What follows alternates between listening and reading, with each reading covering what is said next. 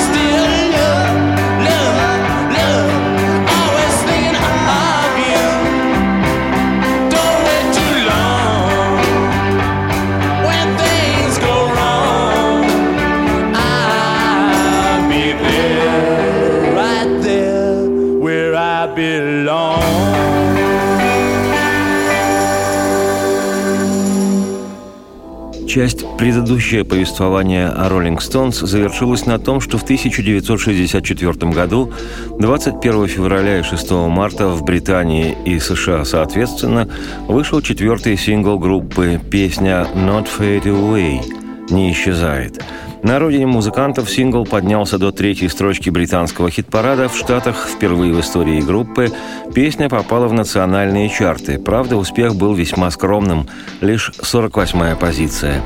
Тем не менее, повод для радости роллинги обрели – в апреле же 64-го лондонская фирма Decca, подписавшая контракт с музыкантами менее года назад, выпустила первый долгоиграющий альбом Rolling Stones, который без особых затей так и был назван Rolling Stones. И, о чудо, через две недели, 2 мая, пластинка эта возглавила британский хит-парад, сместив с вершины, находившейся в лидерах 22 недели, то есть 5 с лишним месяцев, второй битловский лонгплей «With the Beatles». Для Stones, у которых в активе было четыре не самых удачных сингла и один миньон, это было невероятным успехом. О причинах его поведаю не сегодня. Сейчас хочу представить стартовую композицию пластинки, вещь американского автора Бобби Троупа «Get Your Kicks on Road 66», получив удовольствие от поездки по трассе номер 66. Шоссе это, Road 66, было одной из самых протяженных автомагистралей североамериканских Соединенных Штатов. Открывшийся еще в 1926 году, хайвей, проходивший через 8 штатов и пересекавший три временные зоны, начинался в Чикаго и заканчивался близ Лос-Анджелеса в городе Санта-Моника – Общая протяженность составляла почти 4000 километров, 2448 миль. Первоначально трасса состояла из множества местных дорог, причем значительная ее часть была не асфальтирована. Полностью укладка покрытия была завершена лишь 11 лет спустя, в 1937 году. А в 1985-м трасса 66 была официально закрыта. Ее заменили несколькими новыми автомагистралями, хотя и сегодня существуют туристические маршруты, пролегающие по частям старого легендарного шоссе. Песня «Road 66» была написана Бобби Троуфом еще в 1946 -м. Тогда же ее записал популярный чернокожий американский джазовый пианист и певец Нед Кинг Коул. А годы спустя, когда песня приобрела в Штатах культовый ореол, ее кавер-версии делали многие исполнители, в том числе и один из основателей рок-н-ролла Чак Берри. Его запись датирована 1961 годом, и именно его вариант песни практически скопировали Роллинг Rolling Stones. Если решишь когда-нибудь поехать на своем авто на запад, поступай как я. Езжай по лучшему шоссе, получи удовольствие от поездки по трассе номер 66. А тянется она от Чикаго до Лос-Анджелеса больше двух тысяч миль пути. Получи удовольствие от поездки по трассе 66.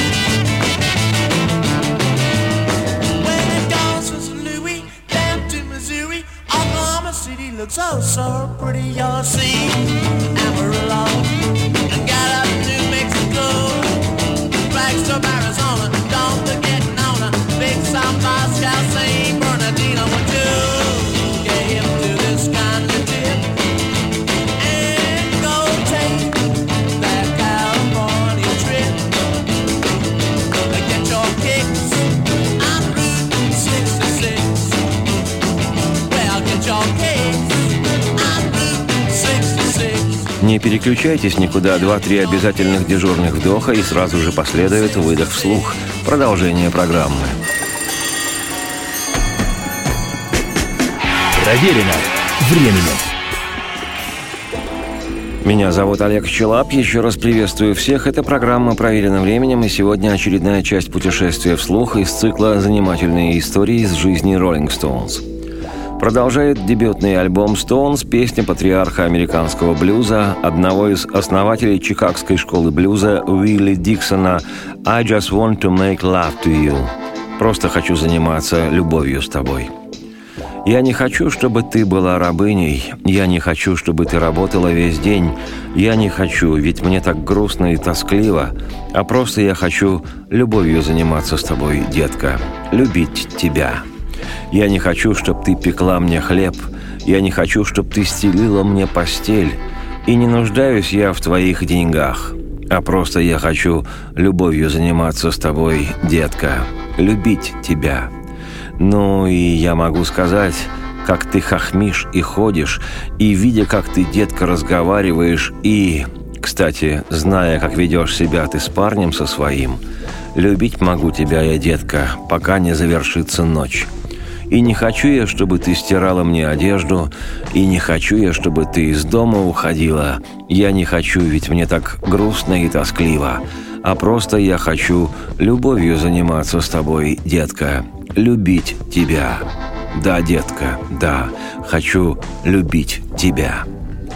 Впервые песнь эта была записана легендарным блюзовым музыкантом Мадди Уотерсом еще в 1954 году. Развязно-провокационный этот номер был в концертном репертуаре ранних «Стоунс», и группа без труда записала его в студии во время работы над материалом для первого альбома в январе-начале февраля 1964 года.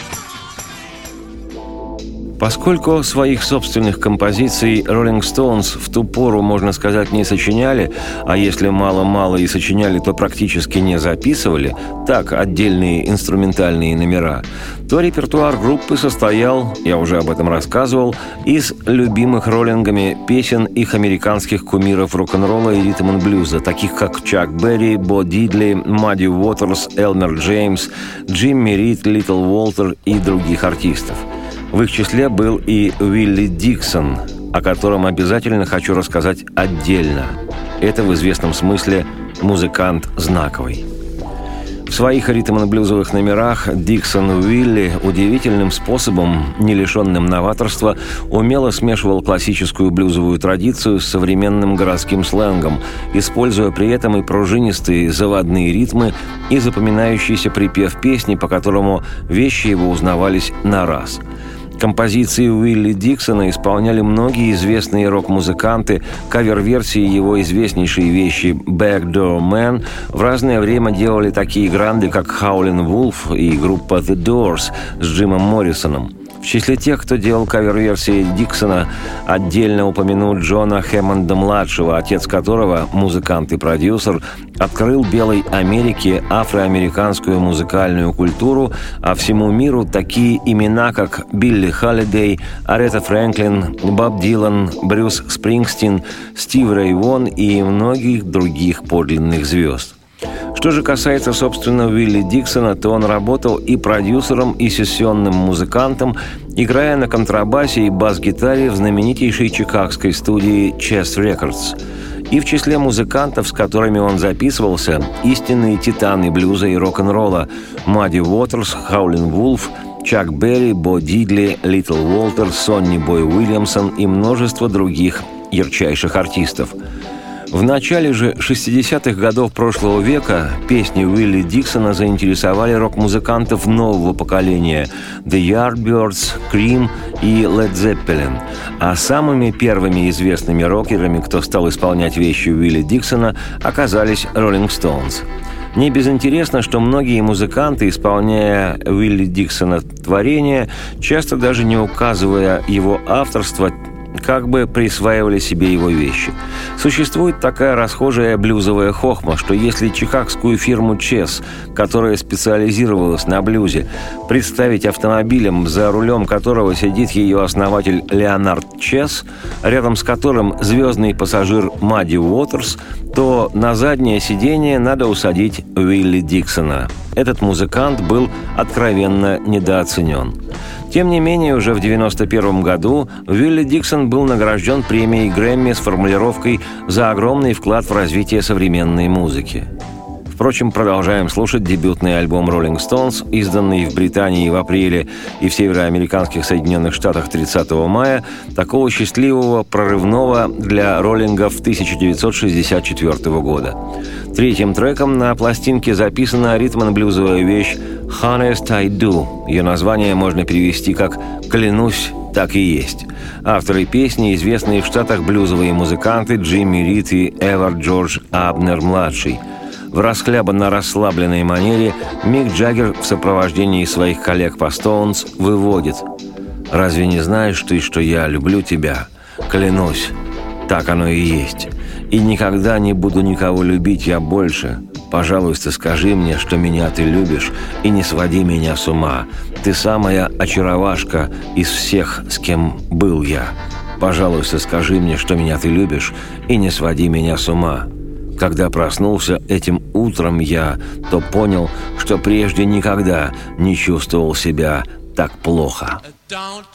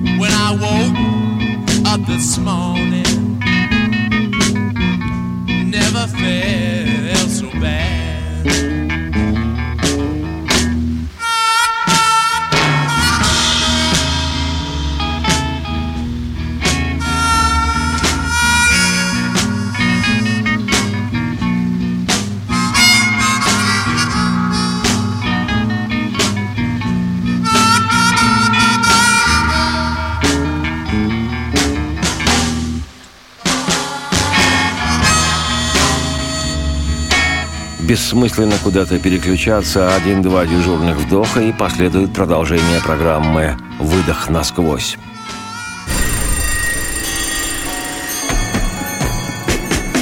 Проверено временем. Меня зовут Олег Челап. Еще раз приветствую всех. Это программа «Проверено временем». И сегодня у нас очередная часть повествования из цикла «Занимательные истории из жизни Rolling Stones». Четвертым треком на дебютном альбоме группы записана композиция «Mona, I Need You, Baby». Ее автор – один из кумиров роллингов, великий чернокожий музыкант Бо Дидли, известный также под именем Эллас Макдэниелс.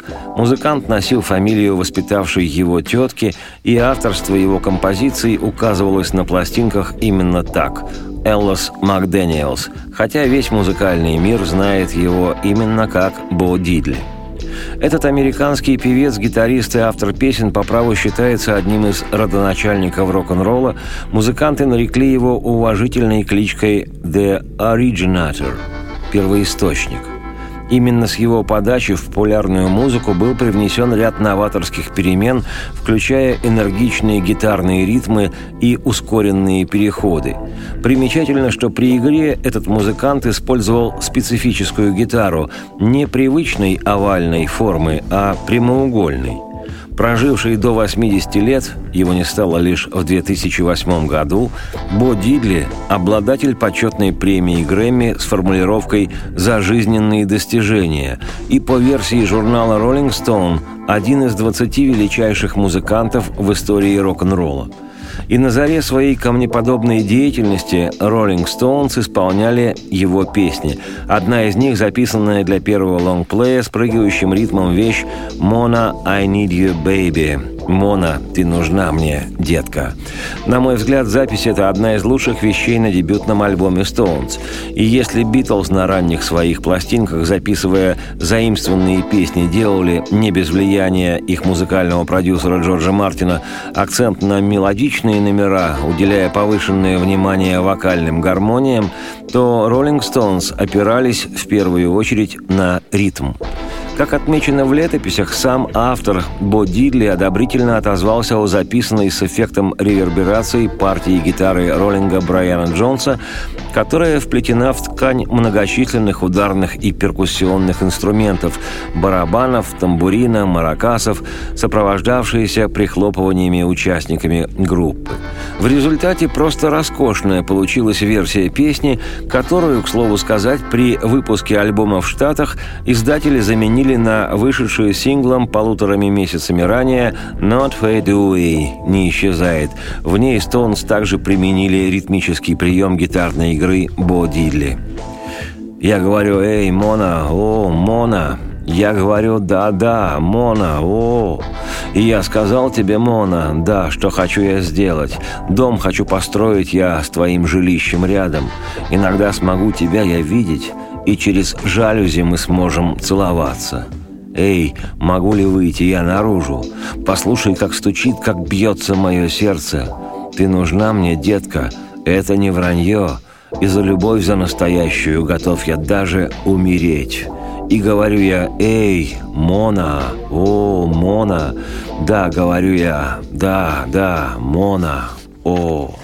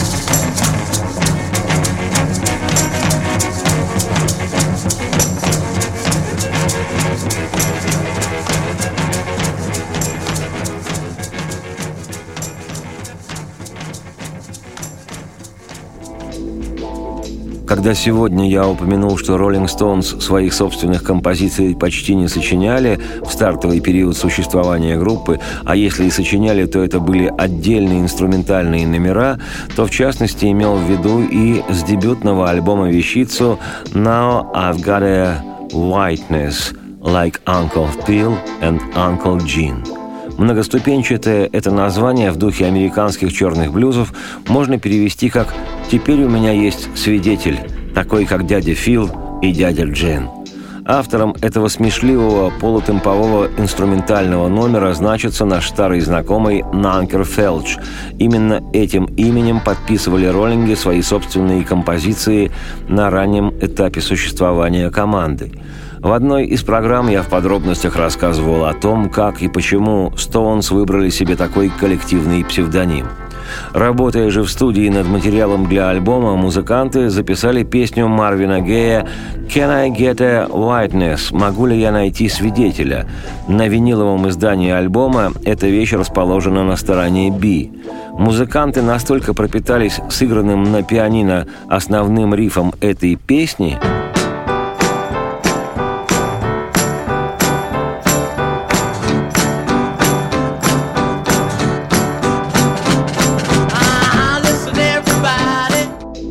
что взяли сам риф в основу своей собственной инструментальной композиции, которую шутливо назвали «Теперь у меня есть свидетель, такой как дядя Фил и дядя Джин».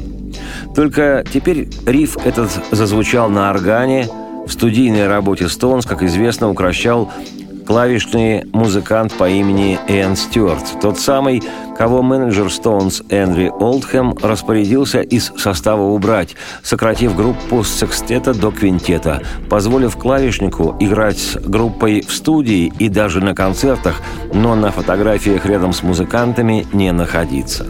По мнению Олдхэма, интеллигентный Йен Стюарт имиджево слишком уж контрастировал с остальными оторвами роллингами, а в условиях шоу-бизнеса такая штука недопустима.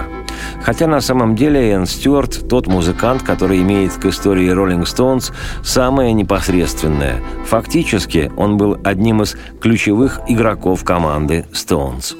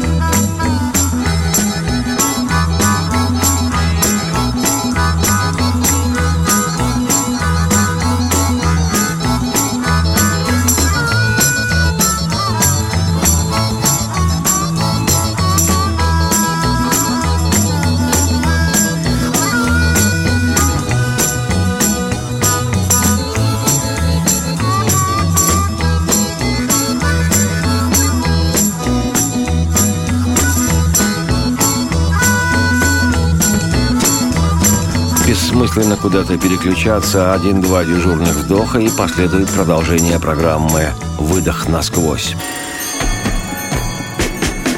Проверено временем. Меня зовут Олег Челап. И еще раз приветствую всех. Это программа «Проверенным временем». И сегодня у нас очередная часть повествования из цикла «Занимательные истории из жизни Rolling Stones». Завершает первую сторону винилового издания дебютного альбома Rolling Stones песня «Little by Little» – «Шаг за шагом» или «Мало-помалу». Это песня самих роллингов, якобы сочиненная ими в соавторстве с американским продюсером Филом Спектром во время записи сингла «Not Fade Away». Об этом я уже рассказывал в одной из предыдущих программ, поэтому сейчас без особых подробностей. История гласит, что 4 февраля 1964 года, когда Битлз, к слову сказать, собирались с первым визитом в США, а визит этот состоялся в исторический день 7 февраля 64-го, уже в ту пору знаменитый американский музыкант и продюсер Фил Спектор оказался в студии, в которой работали Стоунс. Когда приступили к репетициям и записи песни «Little by Little», Спектр вроде бы сыграл на маракасах Мика Джаггера. Ну а кроме Спектра в студии с роллингами проводили время музыканты группы «Холлис», ее основатели Грэм Нэш и Алан Кларк, и очень популярный в то время американский певец и сонграйтер Джим Питни. И вся эта компания, находясь в весьма взбудораженном состоянии, так и записали «Little by Little». С той поры авторство песни значится как Ненкер Фелч, то есть коллективный роллинговский псевдоним, и Фил Спектр – я вечером вчера выслеживать тебя пытался, детка. Выслеживал тебя в своей машине. Но я боялся, да, того, что я искал и ждал увидеть. И постепенно я любовь к тебе теряю. И шаг за шагом обнаружил я, слова твои неверны были. Ну и стараюсь я обиду не таить и собираюсь подвести девчонку, ведь поменялось все с тех пор, как умерла а, моя мать. И постепенно я любовь к тебе теряю, и шаг за шагом обнаружил я, ты неверна была, мало-помалу. При прослушивании настоятельно рекомендую обратить повышенное на гитарное соло Кита Ричардса, которое подхватывает своей губной гармоникой Брайан Джонс. Неряшливо, но очень вкусно. Би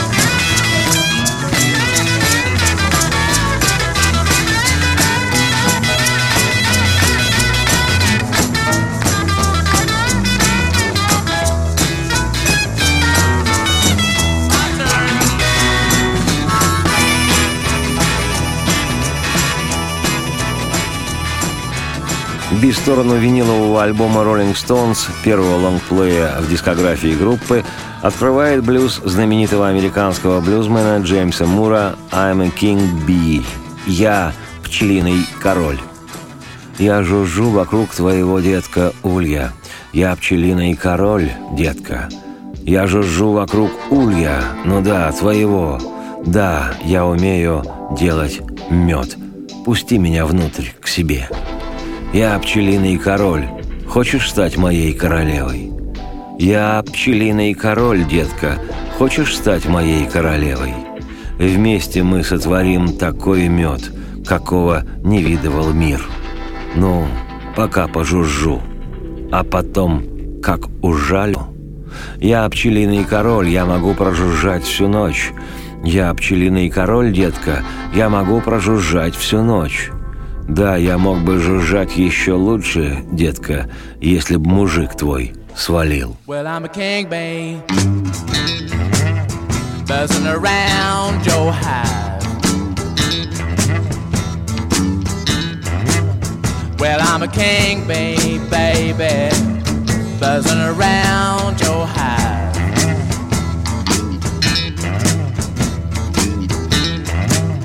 Yeah, I can make honey, baby. Let me come inside. Well, I'm a king, babe. Want you to be my queen. Well, I'm a king, babe, baby. Want you to be my queen. Together we can make honey the world has never seen. Well, but a wild.